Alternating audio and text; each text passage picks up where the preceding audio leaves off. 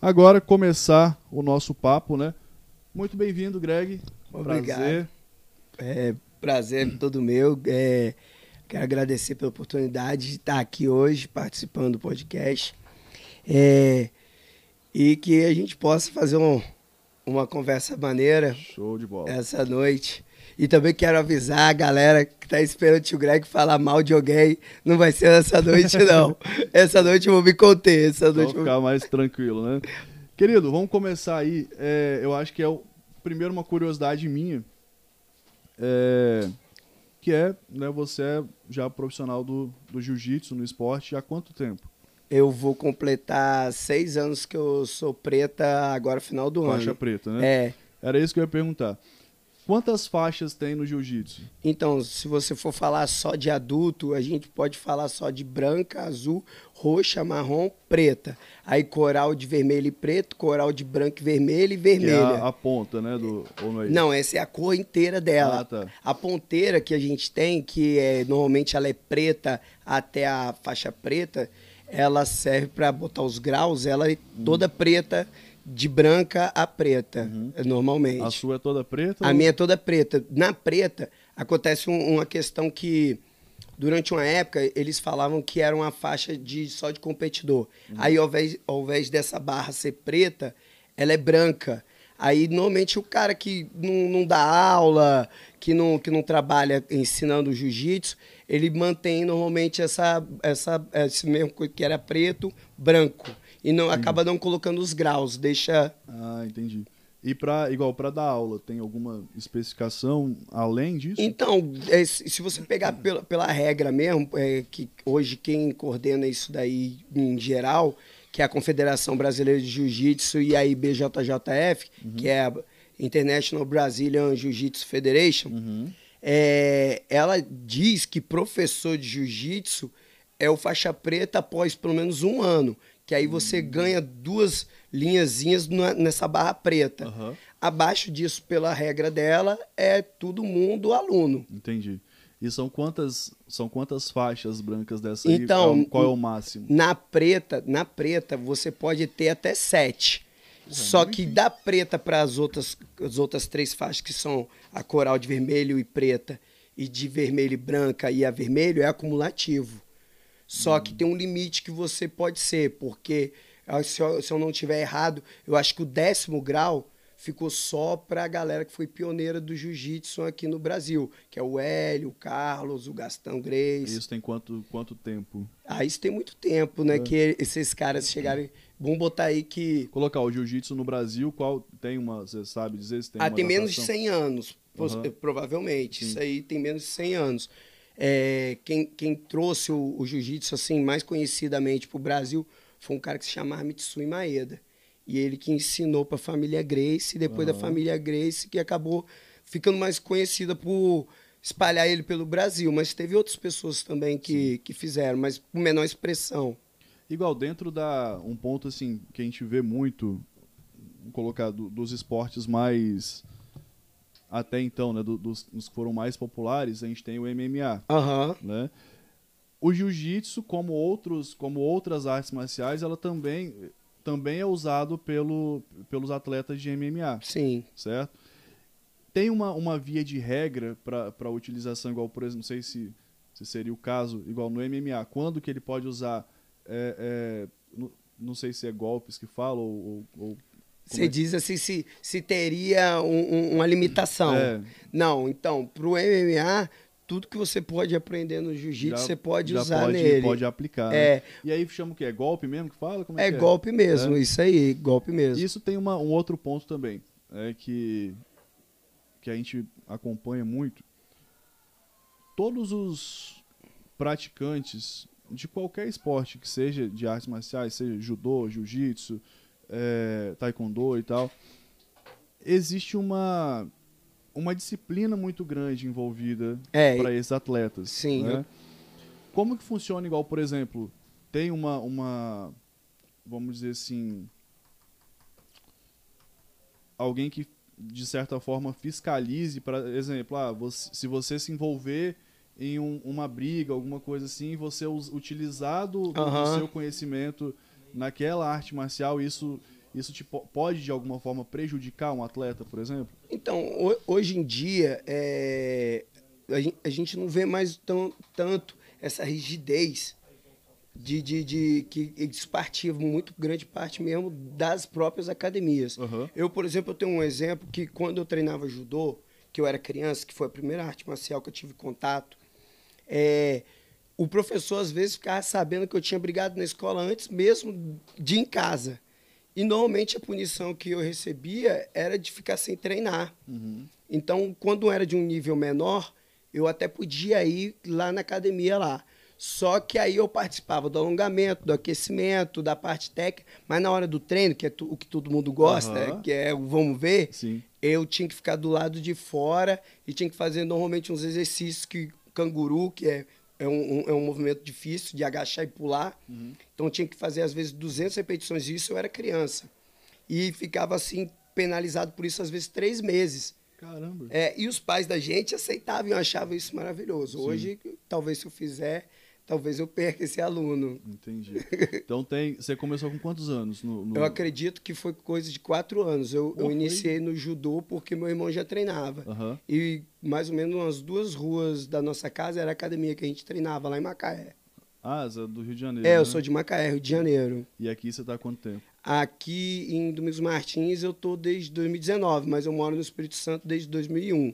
Ah, tem, já tem. Já e o jiu-jitsu eu comecei já. na Bahia.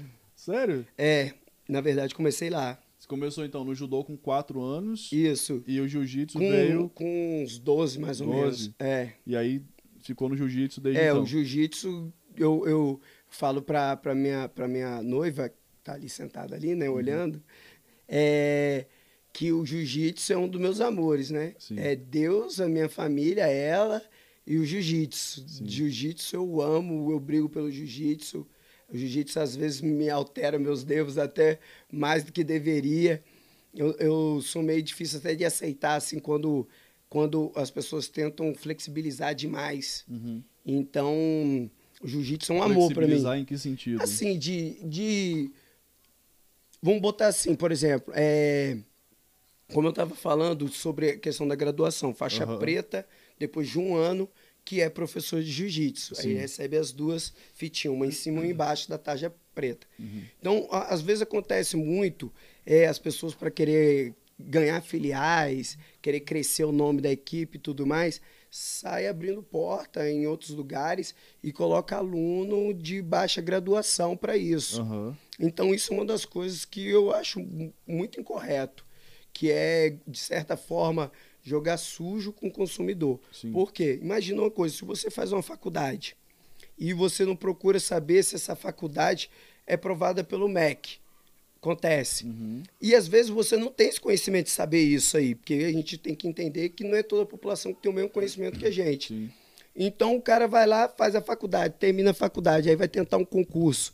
Se, esse, se essa faculdade que ele fez não é aprovada pelo MEC, não vale de nada. Sim. Então, o que acontece? Um aluno vai lá, e vai ser aluno de um menos graduado. Não que o menos graduado não tenha capacidade uhum. de ensinar ele, só que é telefone sem fio.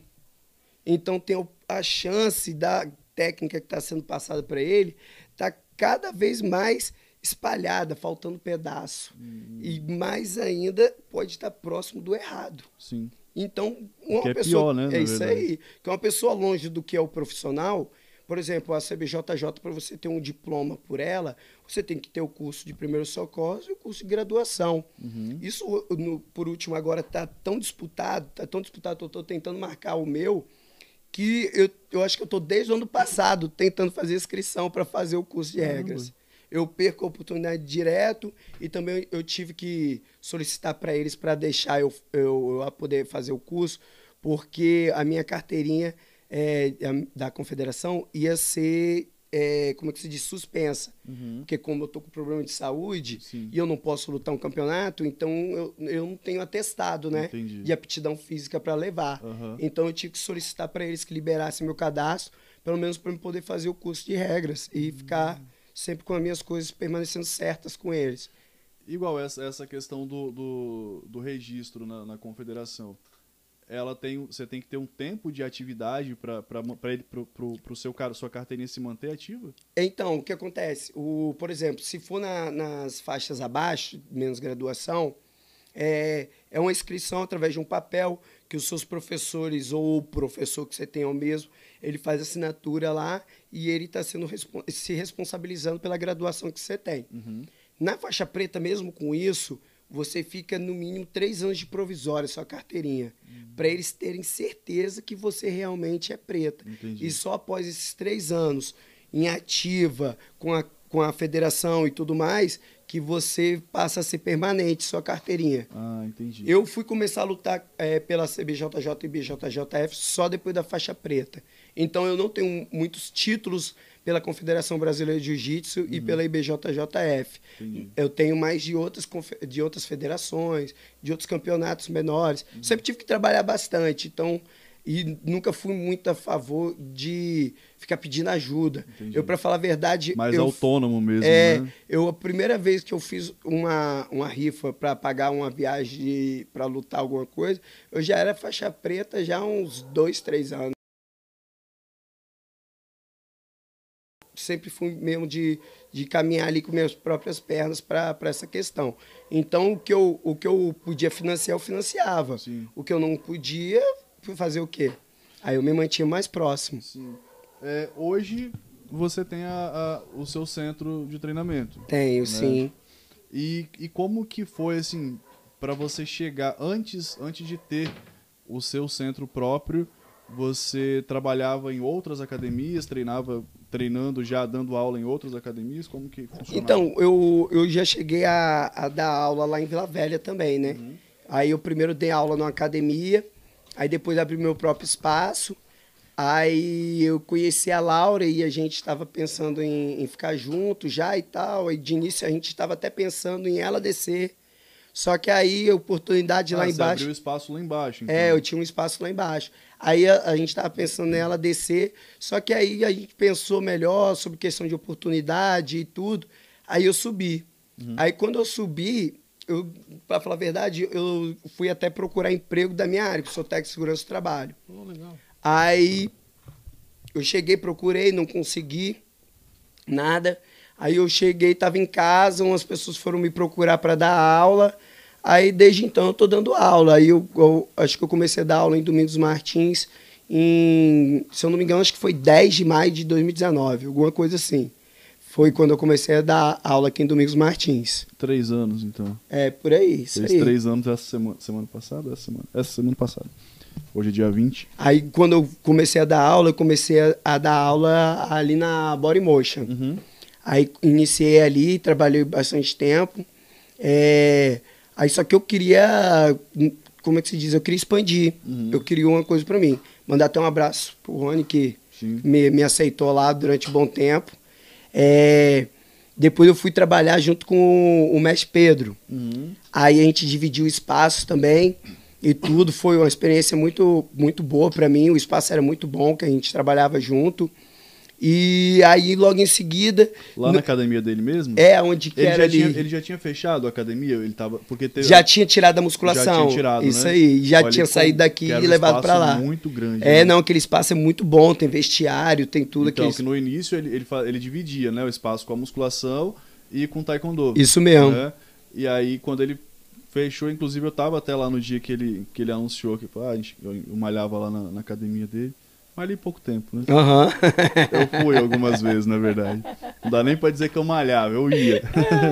e aí eu tava lá no dia que ele falou, ó, a gente, ele chegou pra gente, tal, a gente vai, vai encerrar as atividades de, de musculação e tal, quer focar mais aí no, no, no taekwondo. E também acho que chegou no, no momento que pra ele ficou inviável, né, Sim. manter a musculação.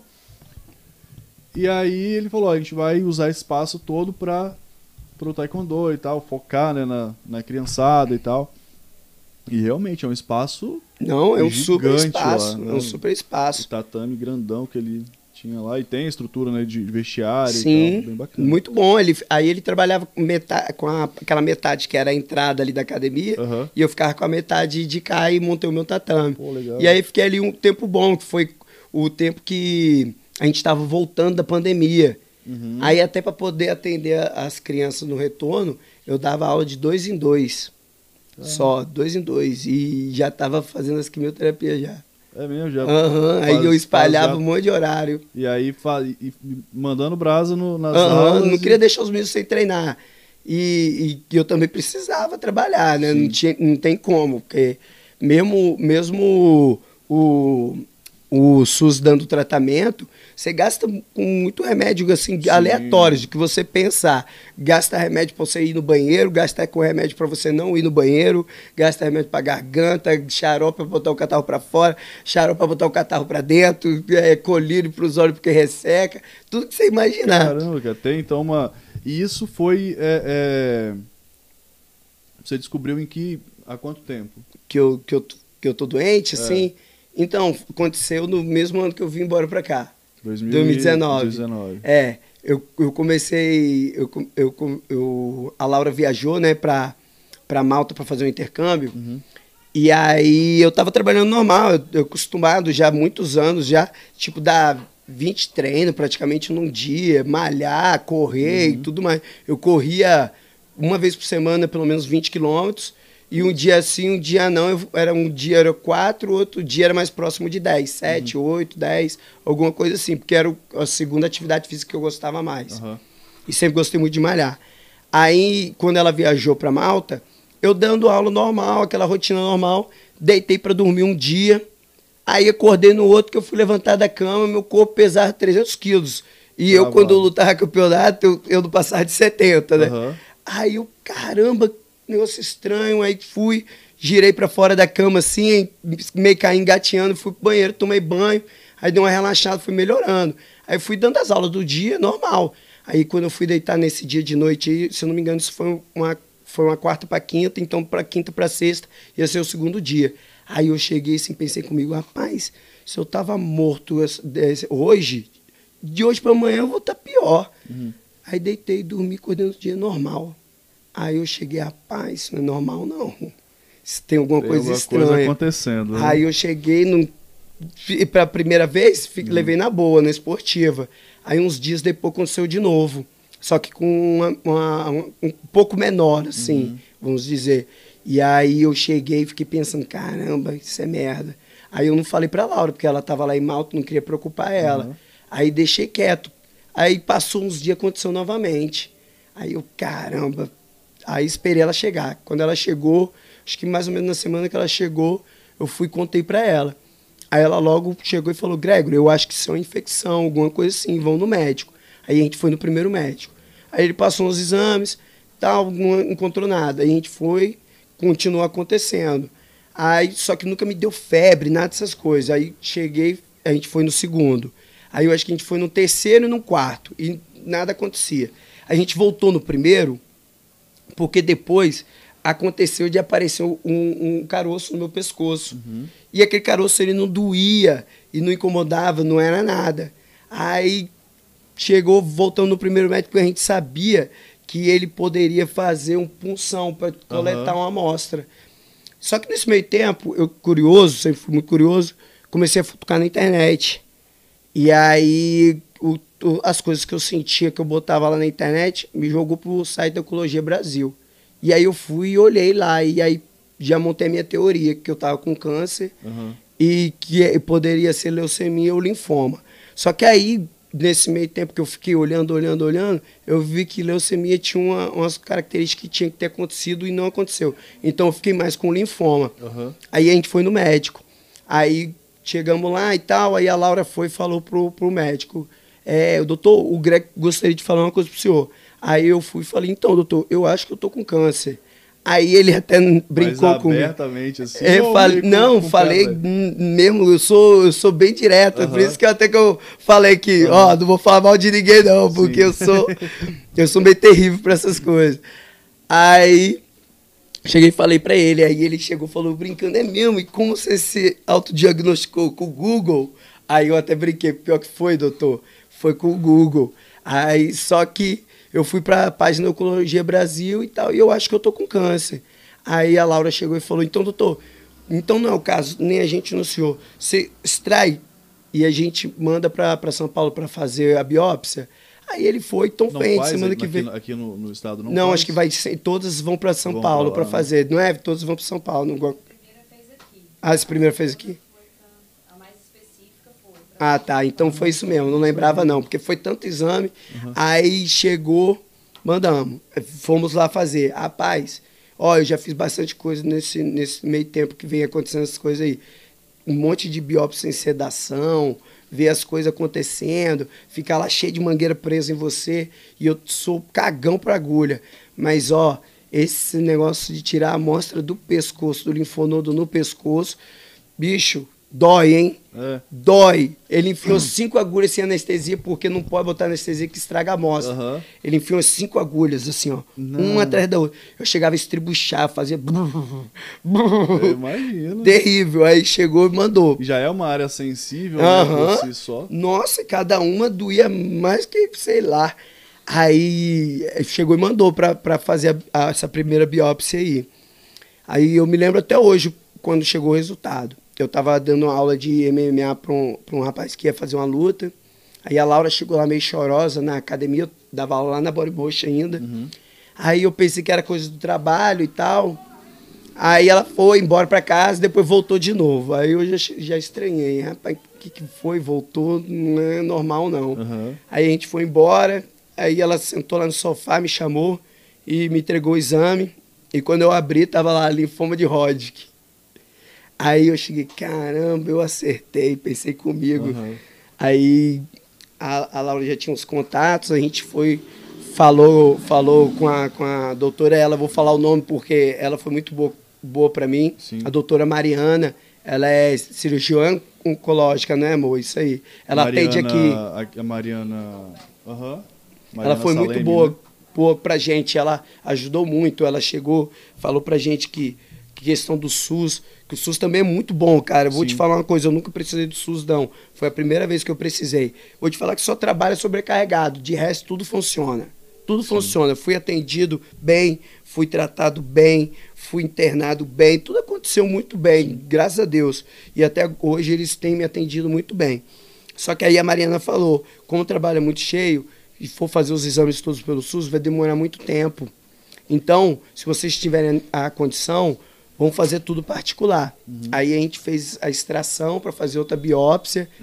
Aí deu que não era, era não Hodgkin, que era é, linfoma de células difusas do complexo B.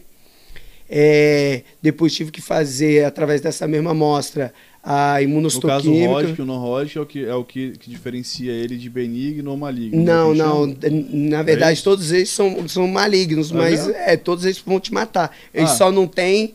Eles só não têm tumores, né? Ah, assim, na entendi. verdade. Mas, é- mas vou colocar a diferenciação popular. é, não, é só essa. subtipos É? mesmo, é isso aí. Um é um, é um tipo, Ah, outro é outro tipo.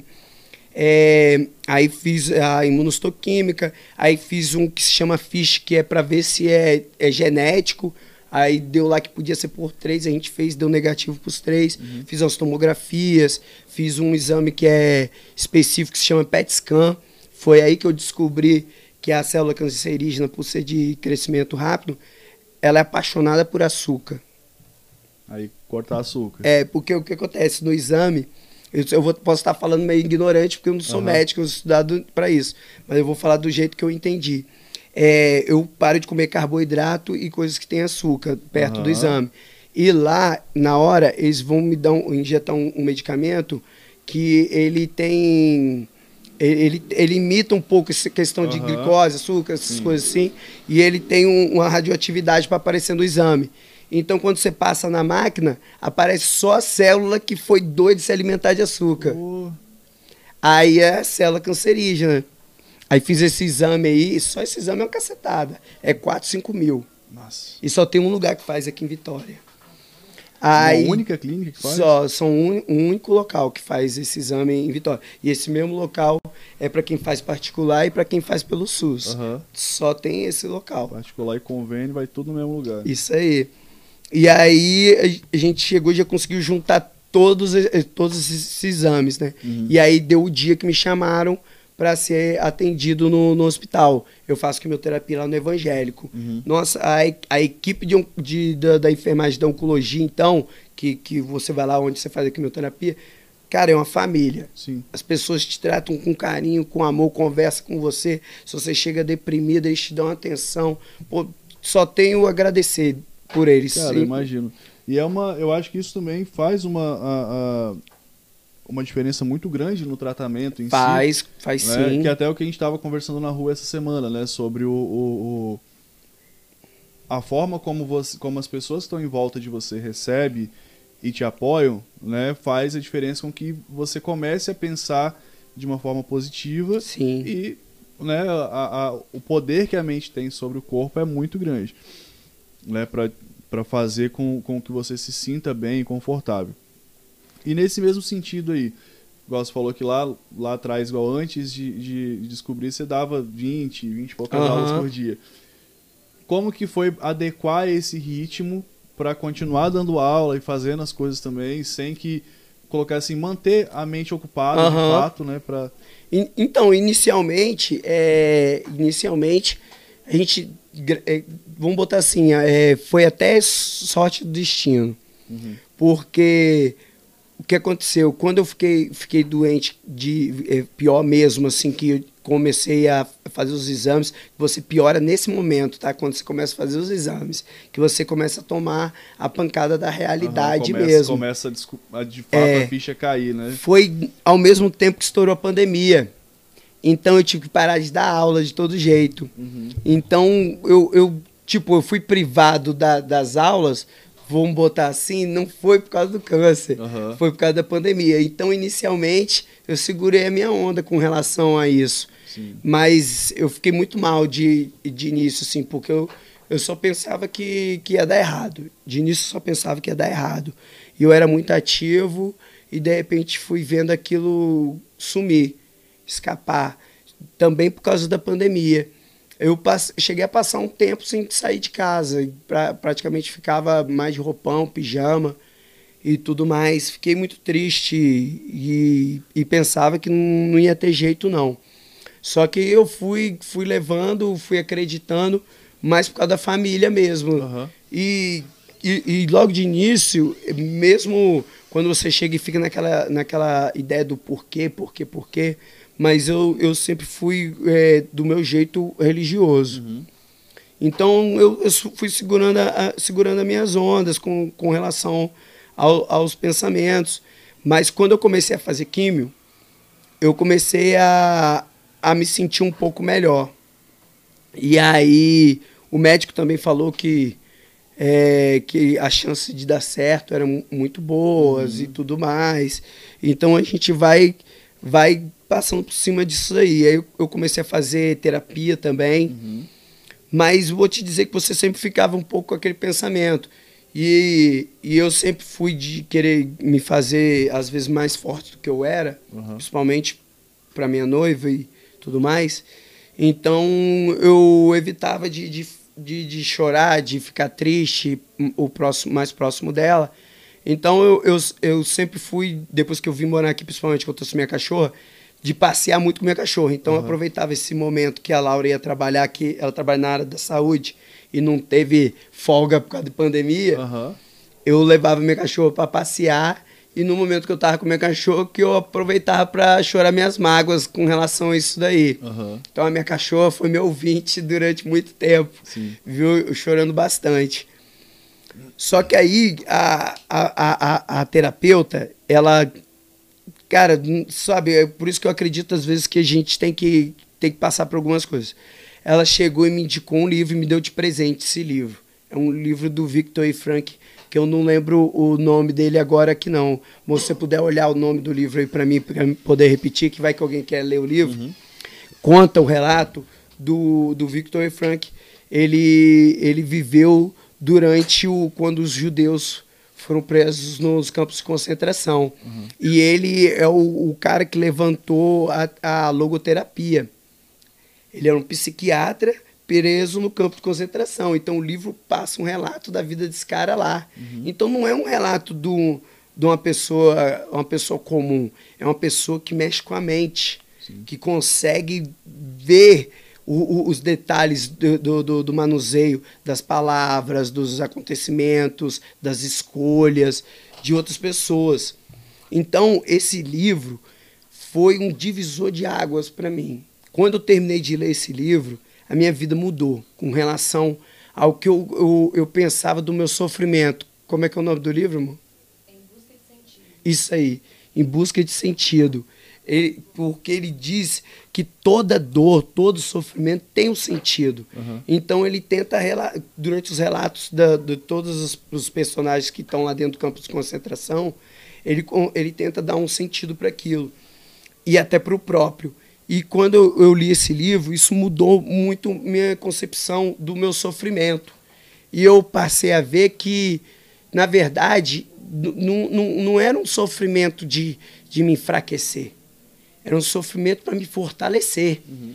E que eu tinha que aprender alguma coisa com aquilo. Sim. E aí eu me levantei. Fui me levantando, fui me levantando. Durante o meu primeiro ciclo de quimioterapia, eu treinava.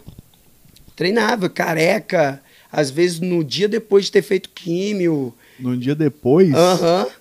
E Cara, dava um mas, monte de treino. Mas, mas, bem, assim, normalmente as pessoas falam que fica um pouco nauseado e tal, um pouco... Eu vomitei uma vez só. É? Aham, uhum, no meu primeiro ciclo e, tipo, de assim, quimioterapia. Sentia fraqueza, alguma coisa assim? Nada, não sentia nada. Sentia nada. Na primeira vez não sentia nada. E o médico falava que possivelmente era porque sempre fiz dieta, suplementei, sempre uhum. pratiquei esporte. Sempre foi ativo, é. né? O corpo ativo. Aí eu não sentia nada. Às vezes ficava mal assim, vamos dizer, eu fazia quimio sexta. Aí eu dei umas aulas no, no sábado para os meninos, eu treinava. Mas aí, vamos dizer que se ficasse mal, eu ficava sexta, sábado, domingo. Segunda-feira eu estava normal. E fui, e fui tocando o barco. Fiquei careca, caiu bigode, barba, cabelo do sovaco, das pernas, caiu tudo, caiu é tudo mesmo. Na primeira vez caiu tudo. Aí, a, na, na segunda vez, quando eu tive a recidiva, já foi uma pancada maior. Uhum. Vou te falar que foi pior do que quando eu descobri a primeira vez. Eu fiz a minha última quimio do primeiro ciclo em outubro de 2020, se eu não me uhum. engano. E aí eu fiquei, eu fiz o exame, o PET scan e deu limpo limpo, limpo, sarado, assim. E aí eu fui, voltei a treinar normal, marquei, marquei uma luta casada que eu ia fazer e tudo. Já estava seguindo o meu barco, já pensando, é, eu venci essa, uhum. que bom e tal. Aí em março de 2021, eu comecei a passar um pouco mal do estômago e meu, meu intestino começou a ficar irregular novamente. Uhum. E aí a gente foi fazer a revisão, eu até comentei com o médico que achava que estava doente de novo e tudo mais. Aí ele comentou que, que, que poderia não ser, que muita gente acha que está doente novamente e tal, para me ter calma. E aí a gente chegou e deixou. Aí em maio, eu fui num, num aulão pra, pra, até para arrecadar fundos para um amigo meu que também estava doente de linfoma, que é da mesma equipe que eu. Uhum. Ele toca um projeto de jiu-jitsu no Morro de Nazaré, lá em Vitória. Vanzolé é o nome dele, gente fina pra caramba. Aí eu fui nesse treino aí. Aí eu dei um primeiro treino lá com um amigo e fui fazer um treino, um segundo com um, um outro conhecido lá. E aí eu me senti meio mal. Só que terminei o treino. Aí eu fui, comentei até com a Laura depois, lá, não tô legal não. Aí bebi uns copos de água e tal. Aí dali eu fui já piorando, assim, vou dizer assim, mais rápido. Uhum. E aí quando a gente voltou para outra, as outras revisões, a gente tinha, para outra revisão, a gente já tinha feito até um, uma ultra e eu tava com um linfonodo exaltado já na perna, uhum. que eu encontrei ele um dia que eu levei a cachorra para passear, eu senti, aí a gente fez o sonografia e levou com a gente já no médico. Aí o médico pediu uma tomografia, aí eu comecei a adoecer muito rápido, muito rápido mesmo. Dessa vez foi muito rápido. Eu perdi cerca de, sei lá, uns 7 quilos em dias, assim. Caramba. Meu baço dobrou de tamanho, o fígado aumentou bastante também. Eu tive que passar a respirar curto, assim, porque se eu respirasse fundo, espetava os órgãos. Caramba. Aí começou a aparecer linfonodo para todo lado, eu comecei a perder a força, minhas plaquetas baixaram, porque o, o baço que uhum. trabalha com, com isso aí junto. E aí minha situação deu uma piorada. E eu tive que marcar as químios novamente. Uhum. Com, com essa situação de fazer as químios novamente, já dessa vez ia ser três dias seguidos. E aí, eu, como minhas veias já estavam ficando ruins da primeira vez, o médico marcou para colocar o, o pote acate, que é o cateter que eu tenho no peito. Uhum. E aí marcou lá para colocar e quando fosse colocar, ao mesmo tempo eu faria a primeira químio desse, dessa, desse próximo ciclo. Só que aconteceu que eu cheguei lá e minhas plaquetas estavam muito baixas e não dava para botar o pote. Uhum. Aí eles foram me- tendo que me empurrar um pouco lá dentro do hospital. E eu nunca tinha ficado internado tanto tempo assim. Ficou quanto tempo lá? Eu fiquei uns sete dias assim. Só que era pra mim ir lá, ficar 20, 24 horas, dois, três dias no máximo e ir Uhum. embora. E aí não dava pra botar o podcast. Aí, ah, não dá pra botar o podcast. Aí vieram me oferecer: você vai ficar aqui esperando, porque a gente não vai te liberar mais. Uhum. Ou você aceita fazer pela femoral. Aí, como eu lembrei, eu tenho medo- muito medo de agulha, né? Uhum. Sempre tive muito medo de agulha. E aí eu cheguei, femoral, como é que é isso aí? Aí vai botar um catéter na sua veia femoral, na virilha Na- na aí. virilha. Aí eu cheguei, caramba. Aí eu, tá bom, eu aceito. Aí faz, faz sem sedação também, né? Só anestesia local. Aham. Aí foi, colocou. Eu fiquei no soro também, aí fiz a, essa quimioterapia pela femoral. Então eu fiquei com, com um brinquedo aqui no braço e outro brinquedo saindo da, da virilha. E aí eu fiquei lá, fiz as químios. Depois que acabou os químios, não, não tirou, deixou, porque vai que aconteceu alguma coisa. Eu estava lá internado ainda e fiquei com um- o soro preso no braço ainda. E ainda tinha que botar o podcast. Só que o meu exame dava de plaqueta baixa, né? Então não tinha como fazer uma cirurgia. Então foram, marcaram lá de chegar e- colocar, é, fazer a. De eu tomar bolsa de sangue e bolsa de, de plaqueta. Plaqueta. Aí só que ainda não, não deu a quantidade. Aham. Aí fez mais uma vez, mais outro dia. E aí ainda não estava a quantidade segura. Aí eu tive que fazer a cirurgia tomando a bolsa de plaqueta também. Caramba. E fiz sem sedação. Fiz só com anestesia local. E é tipo um raio-x automático.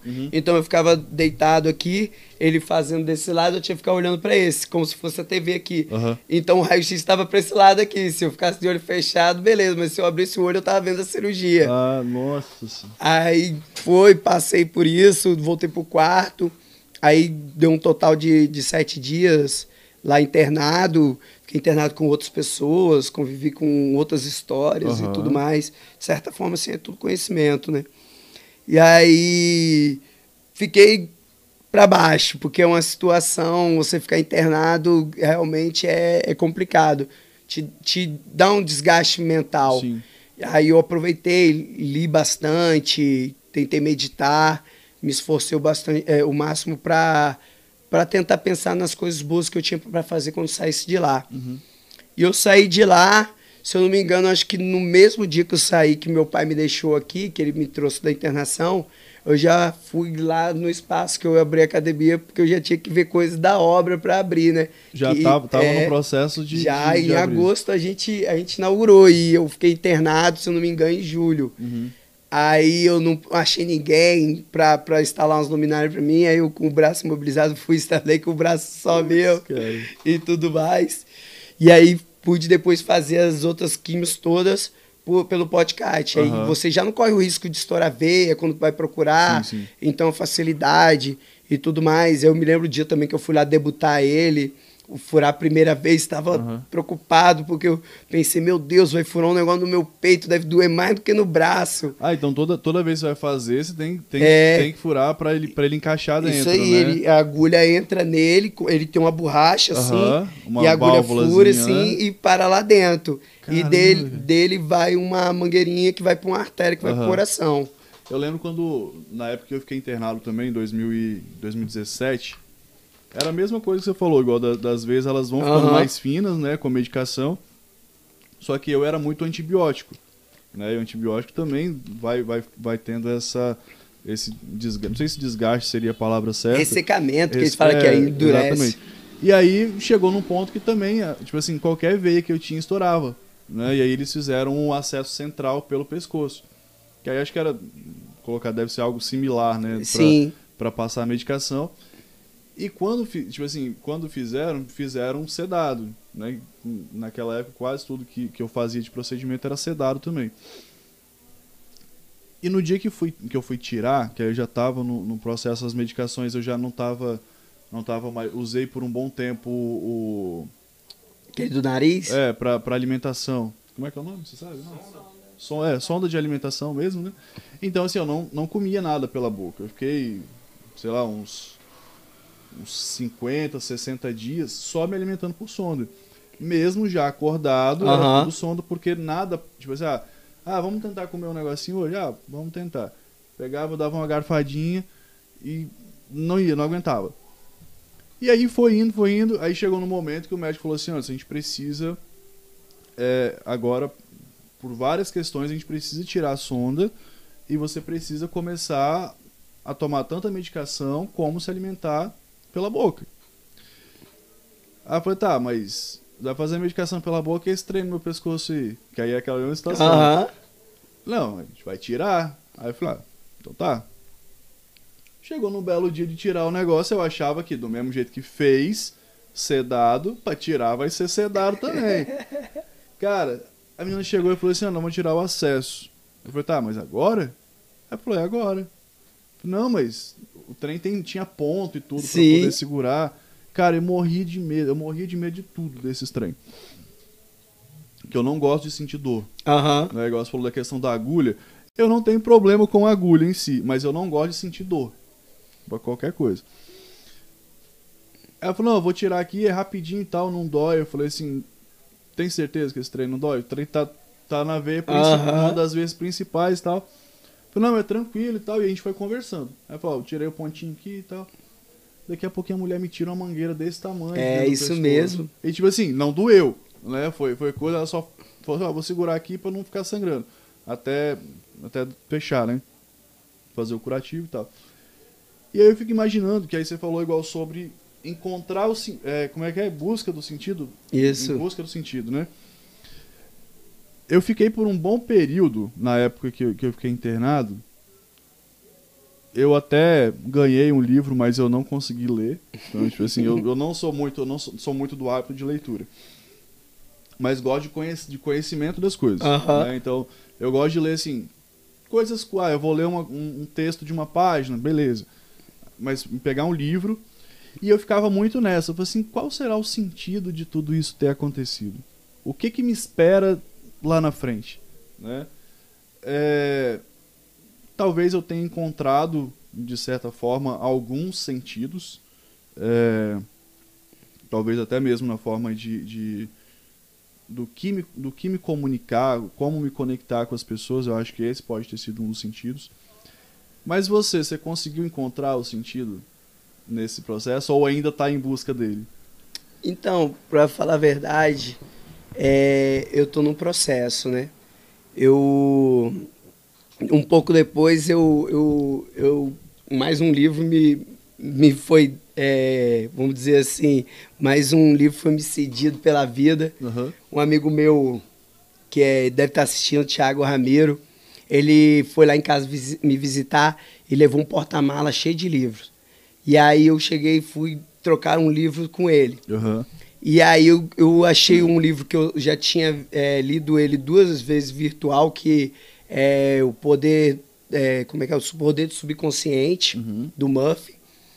E encontrei um livro amarelo que me chamou a atenção, assim, que é do pastor Will Bonney, que é de uma campanha que há muito tempo atrás, deve ter uns, talvez 15, 20 anos, não me lembro, que, que era uma pulseirinha, que aí se você chegasse e fizesse, reclamasse, você tinha que trocar pulseirinha. Isso foi febre mundial. Pra, a história dele, assim, para falar a verdade, ele começou com essa, essa campanha para os componentes da igreja dele. Quando ele viu, ele tinha chegado e alcançado a cidade inteira. Depois alcançou o estado todo, depois tinha alcançado os Estados Unidos, depois não sei quantos países do mundo. Eles estavam fabricando já essa pulseira. Então eu fui e consegui ter acesso a esse livro. E li esse livro. E desde então eu ando com a pulseirinha aqui Ah, tem no pulso e evito o máximo possível de reclamar. E aí, daí começou a minha grande transformação. Que é, eu, eu tive depressão Uhum. por, por vários motivos durante a vida, problemas familiares, de trabalho, sociais, algumas frustrações. E isso me fez mal durante muito tempo, muito tempo mesmo. E hoje eu, eu consigo ver que, ficando doente do, do câncer, eu deixei de ficar doente da depressão.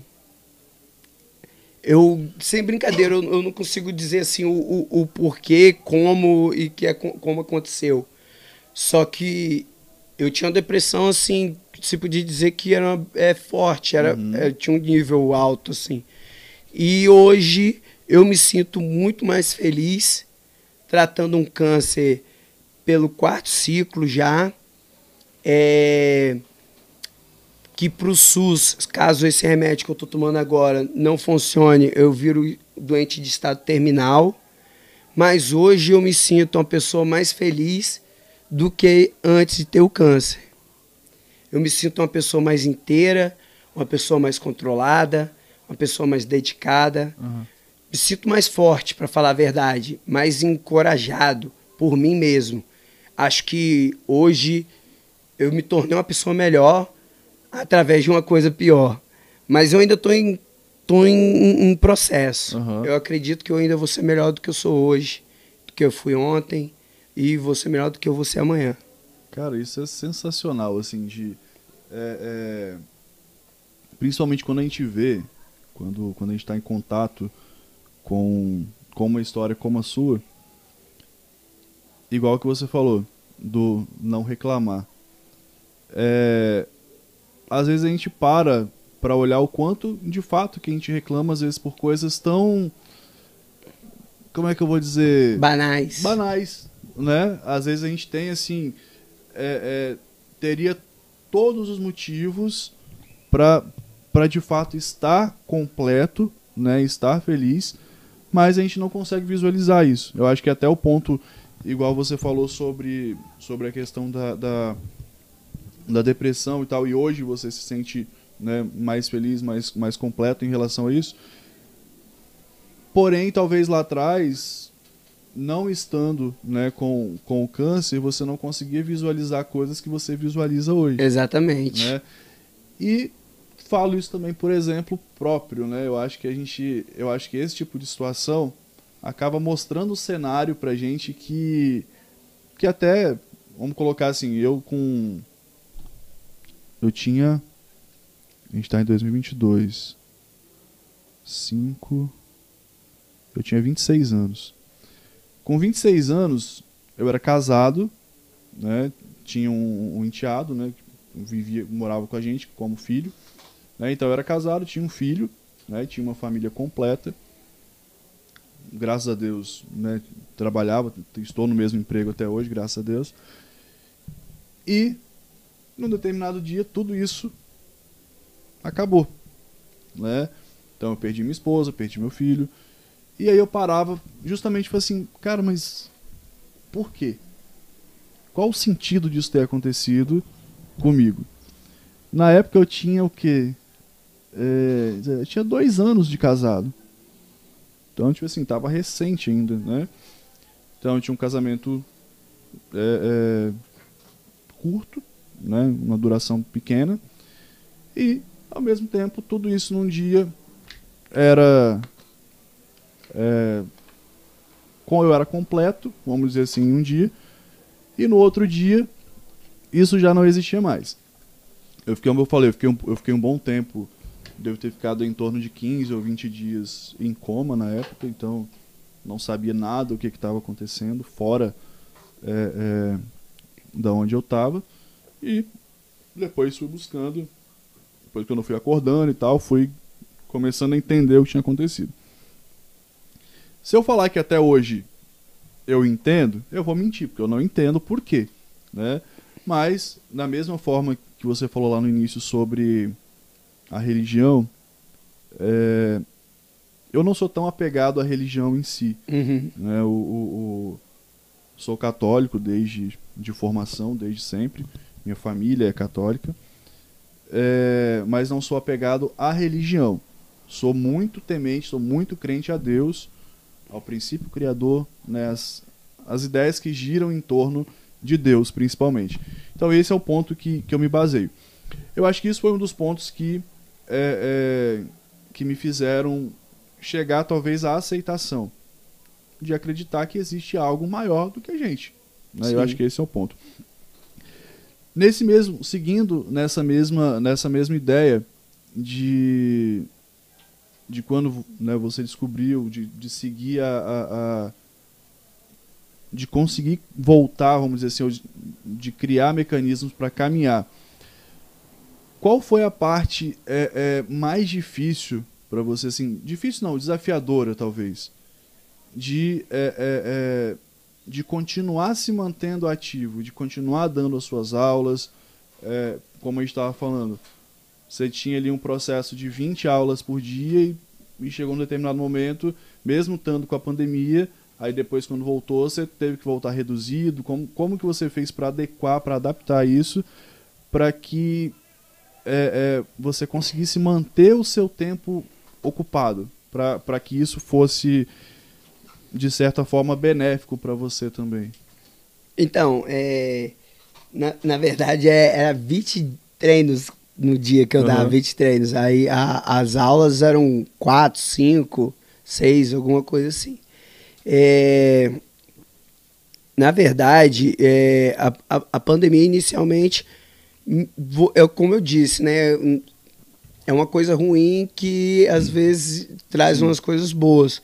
É, como eu, eu tinha uma limitação, a pandemia também trazia uma limitação de clientes, né? Não aparecia tanta gente para treinar. Uhum. Então acaba que era mais ou menos para manter o sonho vivo. Sim. Então, da primeira vez que eu ainda treinava, dava para continuar.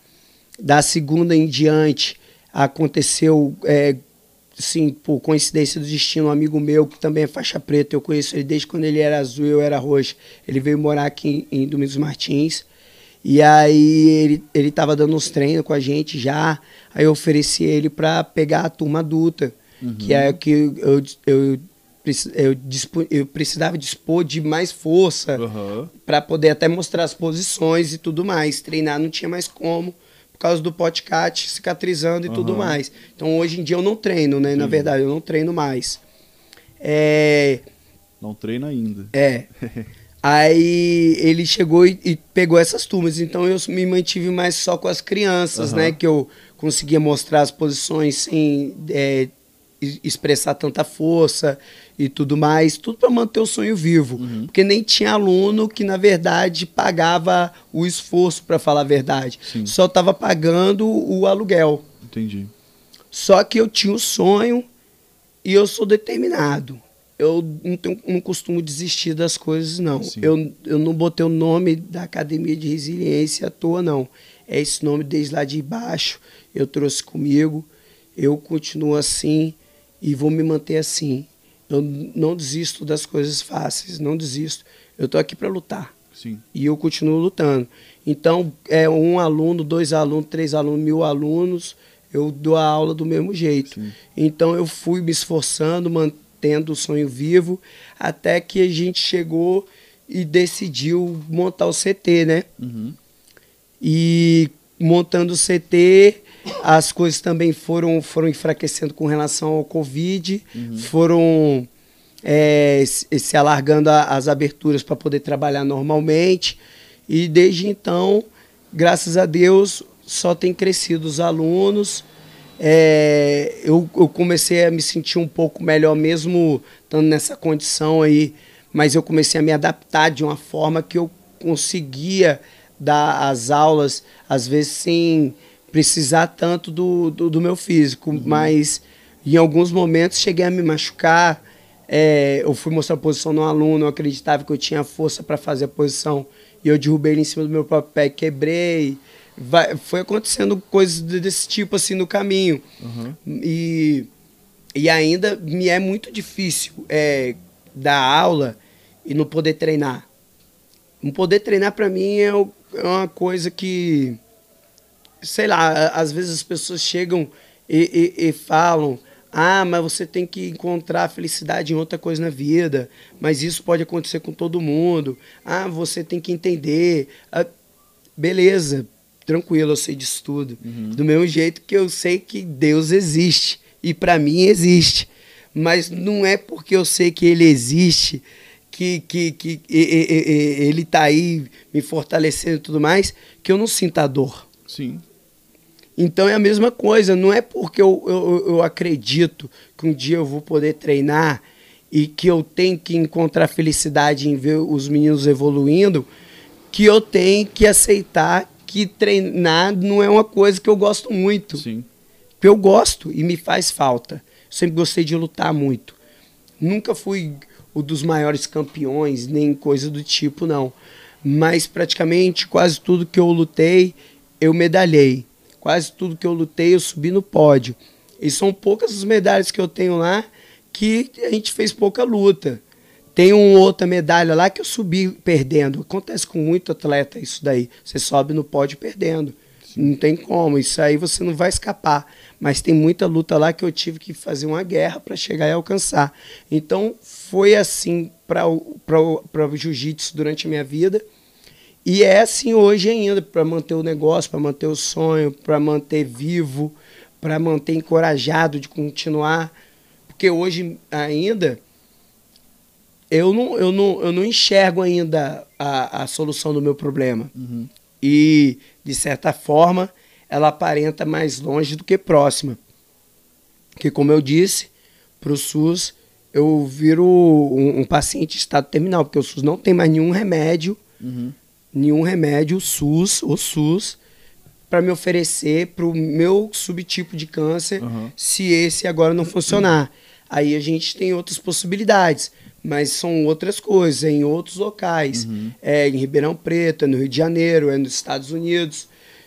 Pro SUS a gente não tem mais nada. O que eles vão poder fazer por mim é fazer uma, é, talvez mesclar alguns remédios ou eu vou tomar alguns corticoides para poder empurrar com a barriga até o ano que vem para me poder encaixar num desses estudos aí. É o que ele pode fazer por mim a partir de agora. Então, é uma notícia que você toma, pô, três anos, dois anos Sim. atrás você tomou que ia ser fácil e agora de repente você toma que você está no terminal do SUS. Então, Cara, não é, e é uma. E assim, é uma coisa absurda, igual o, o- o- absurdo no- entre aspas, de você olhar como. Tipo assim, É. igual eu estando aqui na sua frente, né, vendo a- a- aparentemente é, é, ouvindo a sua história, mas vendo que, tipo assim, fisicamente olhando pra você, você tá bem Sim, né? É, lógico, acredito que, que tal, tal eventualmente no, no dia a dia tem os dias bons e Sim. os dias ruins, mas igual às vezes eu te vejo igual na rua andando, tá bem e tal e e como assim, cara? Tipo, vou chegar a partir de agora eu sou considerado, tipo assim, pra você ouvir e você falar isso não deve ser tão Não. fácil, né? Não, eu sou um bomba relógio agora. Eu sou um bomba relógio, porque, por exemplo, se eu ficar doente de qualquer coisa, dependendo da coisa, eu não posso, por exemplo, ficar. Eu não posso fazer a químio, Uhum. por exemplo.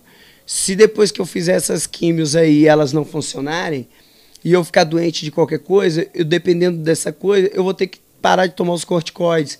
E aí a doença vai acelerar de novo. Então vai estourar linfonodo para todo lado.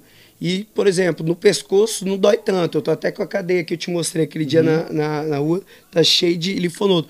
Mas eu já tô com nas duas axilas e já tô com a virilha do lado esquerdo. Então, normalmente quando ele começa a crescer, começa a doer. Ao ponto de você não conseguir ficar com o braço abaixado, de você começar a puxar da perna. A dor é, sim, dependendo do nível, você não suporta Assim, eu já tô ao ponto que eu já tô tomando morfina. Os outros remédios para dor não, já não funcionam mais. E aí a gente tem que ainda tentar conter isso. A gente está tentando ficar no meio, quando chega piora muito, toma um inteiro. Porque morfina vicia, né? Sim. Então a gente está tentando segurar aí o, o máximo que a gente pode. Esses dias eu ainda fui machuquei as costas, que eu tenho três hernias de disco. Aí machuquei as costas, fiquei com as costas travadas, então tive que tomar anti-inflamatório, que é uma coisa que também não posso ficar tomando. Aí é, é, já dificulta, porque eu tô com os linfonodos inflamados na frente e as hérnias doendo atrás. Uhum. Então eu já tô andando torto, já nem sei mais porquê. Mas vou te falar que as costas doeu tanto essa semana que os linfonodos desapareceram já da minha mente. Entendi. E assim, depois que. É, é, né, seguindo essa, essa fase de tratamento, os outros tratamentos, igual você falou, Ribeirão Preto, Rio, eles consistem em que exatamente? Então, é, basicamente é, é, é são tipos de quimioterapia, né? Uhum. Só que são medicamentos diferentes. Sim. É, são, são é, como é que se diz assim, tem pouco tempo que saíram do, daquele, daquela fase de teste, uhum. mas ainda acaba sendo, de certa forma, estudo. Então, Sim. não está livre acesso no SUS. Uhum. Então, você tem que entrar na fila, para ser é, avaliado, se você serve. No meu caso, é, falo, diz o médico que eu, eu sou bem, como é que se diz assim, é, eu sirvo para para fazer por, por causa de ter se minha saúde muito por, boa. É, que, que eu sempre recupero muito rápido dos tratamentos. Uhum. Eu não sei também, eu, eu, como eu disse, né, eu não sou conhecedor da medicina, mas uma das hipóteses é que eu, eu não sou quimiosensível. Que eu tomo os remédios, uhum. eu não tenho sensibilidade para os remédios. Possivelmente, se você parar para pensar, pode ser também por ter a saúde tão boa que o remédio não funciona Sim. direito. Então, você fica pensando várias coisas, né? Então, é, várias hipóteses, é igual da onde que veio, como é que começou. Uhum. Eu não ficava doente de nada. Eu nunca ficava doente, Sim. nunca, nunca, nunca. E de repente, quando fiquei doente, era um câncer. Então, são várias hipóteses de como é que começou isso, porque pode ser por lesão repetitiva no mesmo local, pode ser por uma infecção, pode ser por um tipo de doença. No caso de quem é, tem AIDS também, né, amor? Também pode, pode, pode ter linfoma, né? Então, desencadear, né? Então tem outras doenças que podem desencadear o, o esse processo do, dos linfonodos é, crescerem e não pararem mais, né? Uhum. Porque o linfonodo, na verdade, é uma reação, né? Sim. É uma reação é, de uma invasão de infecção, bactéria, qualquer coisa do tipo assim. E é, é aquele que a gente conhece é, como, comumente como íngua uhum. e tudo mais. Então ele reage no caso, os meus reagem e não param de reagir, eles continuam crescendo. Entendi.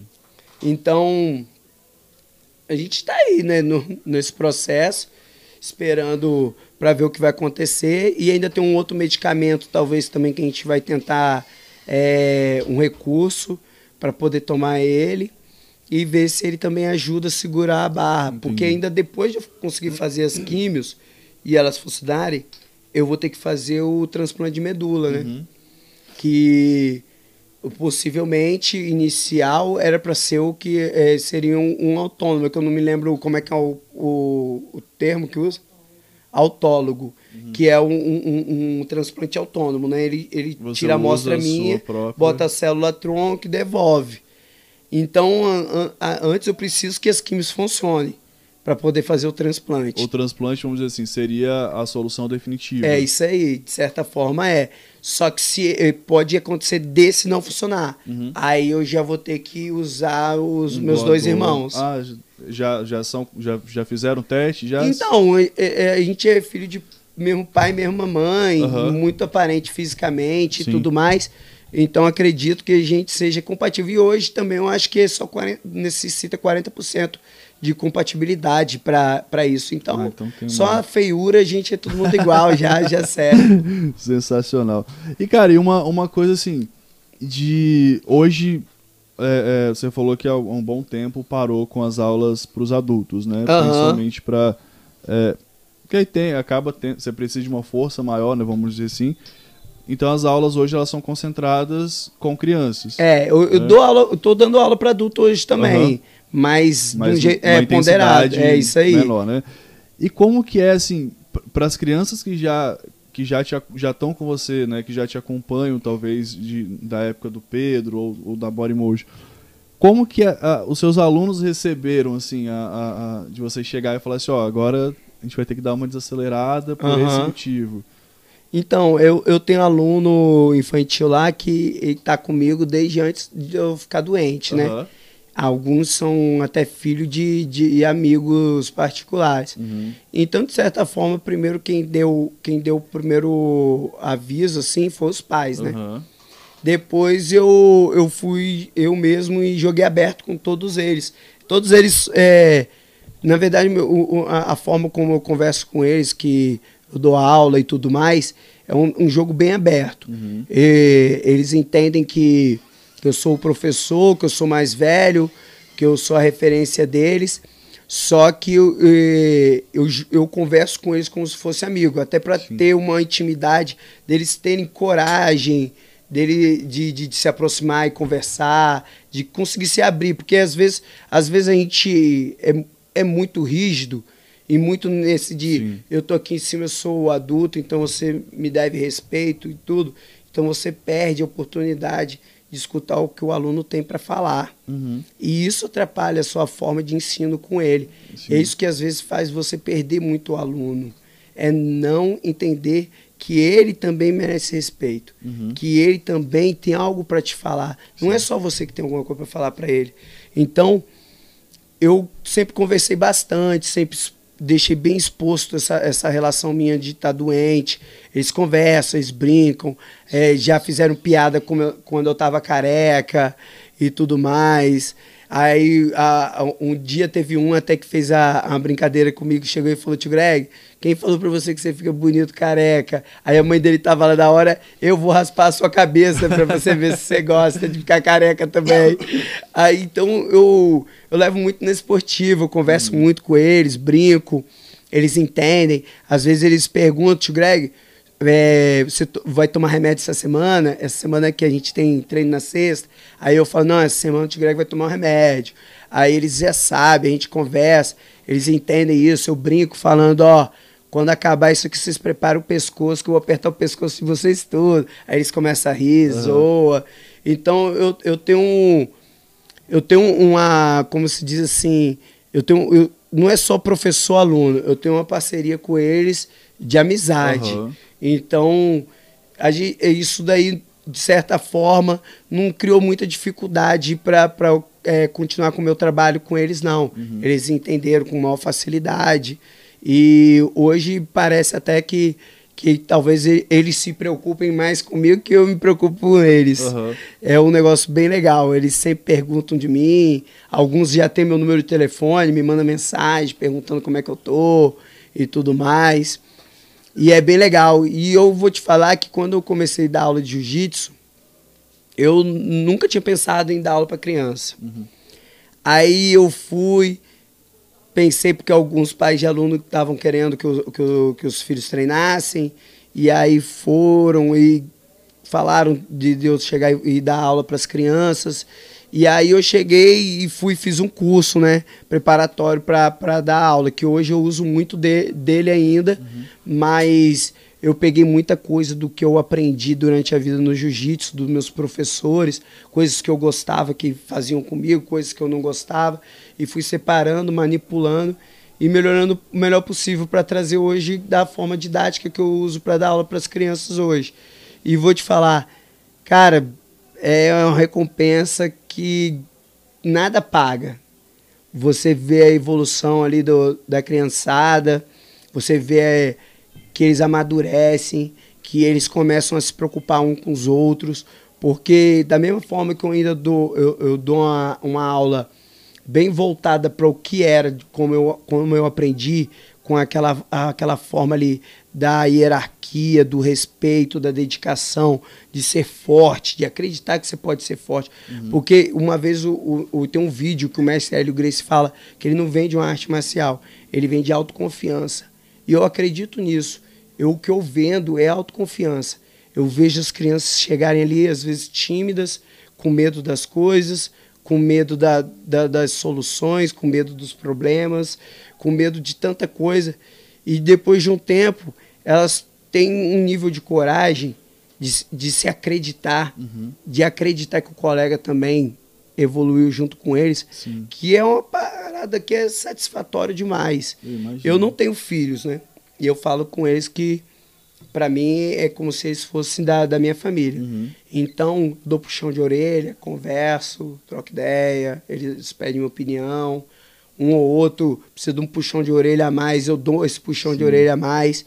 Eu costumo pedir para os pais que também não, não são invasivos, então o pai que, que gosta de dar um feedback, de pedir para me ajudar com alguma coisa específica, eu participo, converso, falo que tá errado, o jeito certo é assim, e vou levando também. Porque cria também, nesse sentido aí, a gente vê, como eu falei mais no início, né? Eu, a, a visão que eu tenho de, de todas essas artes, como eu falei, jiu-jitsu, judô, taekwondo, é de que o- os atletas eles são muito disciplinados naquilo que eles estão fazendo, né? Tipo assim, então existe, vai essa relação, né, que, que, que você consegue estabelecer com os alunos, ela vai de fato além de ah, não são só atletas que estão aqui, a gente acaba virando, você É. acaba virando uma família de fato e, Sim. e aí é natural que, que, que você consiga é, é, criar um vínculo, um- uma intimidade junto com o aluno, né, uma amizade e formar de certa forma uma família mesmo, né, que é o que eu vejo, igual por exemplo dentro de, de algumas equipes né, de, de, de atletas que treinam junto, às vezes você tá é, é, eu falei isso, inclusive eu falei isso essa semana. Ah, a gente tem hoje, a gente vive um momento hoje tão corrido que a gente não se dá conta o que a gente tem de mais precioso que é o nosso tempo. Isso. Né? Igual eu vou falar, falo por mim. Eu fico hoje, é, é, hoje eu moro sozinho, não moro com os meus pais, né? É, é, então eu passo cerca de oito horas do meu dia dentro do meu trabalho. As outras horas eu tô em casa, eu né, tenho o, o meu cachorro também, então eu tô em casa com o meu cachorro e nas outras horas, às vezes uma hora no meu dia com a minha namorada, no final de semana com ela e algumas horas com os meus amigos. Então, tipo assim, olha, o, o- se, eu, se eu for olhar hoje o tempo que eu tenho com a minha família, meu pai, minha mãe, é assim, igual eu vejo meus pais é, é, duas, três vezes no mês, por duas, três horas. Aham. Né? Às vezes vou no almoço no domingo na casa da minha mãe, ou encontro meu pai, às vezes a gente fica batendo papo ali uns 30, 40 minutos. É, e você dando aula, você acaba criando um. Às vezes a, a, a criança que está treinando com você, ela está ela tá passando parte do tempo. Ela está na escola, né, uma parte do dia dela agora com as aulas é, é, que aumentou o Sim. tempo de aula, não lembro o nome que fala. Então já passa um tempo maior na escola. E aí depois tem ali uma, duas horas de aula, né? E aí você vai olhar o tempo que ela tem com a família, é muito menor, às vezes, do que o que você tá ali, o que Sim. você tá vivenciando junto ali, né? Então isso é muito importante também. Eu acho que isso traz, né, como você falou, a sensação de. Eu acho que de certa forma, não sei se eu vou vou estar sendo muito exagerado, mas independente da situação, eu acho que quando você cria esses vínculos, eu acho que é o que faz a gente encontrar o sentido Sim. da gente estar aqui, né? Independente de qualquer situação, eu acho que os vínculos que a gente cria é, é, numa amizade, num vínculo mesmo que, que profissional com as pessoas, o tempo que você dedica a, a- ao que você faz, com as pessoas que você está, é o que realmente faz sentido de a gente estar aqui. Eu- Na minha, Sim. na minha opinião, acho que isso, isso é o que faz a gente encontrar, de fato, se sentir vivo. Eu acho que além do sentido se sentir vivo, estar, eu acho que isso é o que o que supera. Além do jiu-jitsu, lá no CT você tem outras atividades também. Tem, tenho sim. É, hoje a gente trabalha lá com, com a Yoga também, que é, é a outra professora que dá essa aula lá. É, breve agora a gente vai inaugurar a turma de kickbox. E o jiu-jitsu hoje é o kids, o feminino e o masculino, né? É, e eu acredito também que talvez, se tudo der certo, vai atender uma fisioterapeuta lá. Pô, então num futuro breve vai ter outro espaço, né? Que já não vai comportar É. mais, né? Se Deus ajudar, breve a gente vai ter que chegar e dar um jeito de, de dar uma expandida assim Sim. naquilo tudo lá, com certeza. Porque só o jiu-jitsu, eu acredito que breve a gente vai ter que abrir mais horários. Uhum. Mais horários mesmos. E aí eu acho que fica cada vez mais próximo de realmente funcionar o, o, o projeto, o programa que eu tenho de, de forma didática de ensino lá, que é, é cima da representatividade. O aluno busca uma representatividade. Sim. E, e é com relação a isso que você falou mesmo. Ele busca, às vezes, uma representatividade que está longe dos muros da casa dele. Ele está procurando, às vezes, um adulto que é diferente daquele que ele está acostumado a conviver, que dê um bom exemplo para ele. Então, eu devo representar o meu melhor possível. Uma pessoa honesta, o mais íntegra possível, o mais possível de sábia, de articulada, de inteligente, de corajosa, de resiliente. Sim. É o que eu busco ser a cada dia, não só por mim, mas pela minha família e pelos meus alunos. Isso é maravilhoso. Greg, como a gente falou, na verdade a gente tá, você falou, a gente tá chegando a uma hora e meia, Yuri. Agora, né? Eu. Ah, tá. É que a gente tava, a gente tava conversando aqui. Então, assim, pra gente não, não estender muito, não ficar muito tarde também, tá começando a ficar meio, Aham. meio friozinho também. É, quero te agradecer demais, cara. Esse papo foi, pra mim, assim, um papo sensacional. Muito obrigado, eu né? que agradeço. Maravilhoso.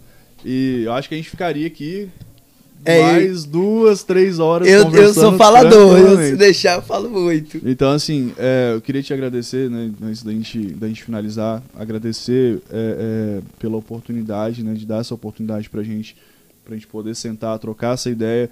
Eu acho que além de, além de trocar essa ideia também, mas é, é, passar essa, essa experiência para quem tá assistindo a gente, né, que como a gente falou, às vezes, é, não que eu, como eu falei, eu gosto muito às vezes de, de, de me colocar como exemplo, que as pessoas sempre, às vezes, olham e falam assim, poxa, mas é, ah, eu tenho tanto motivo para estar triste, não sei o que, aí eu lembro de você.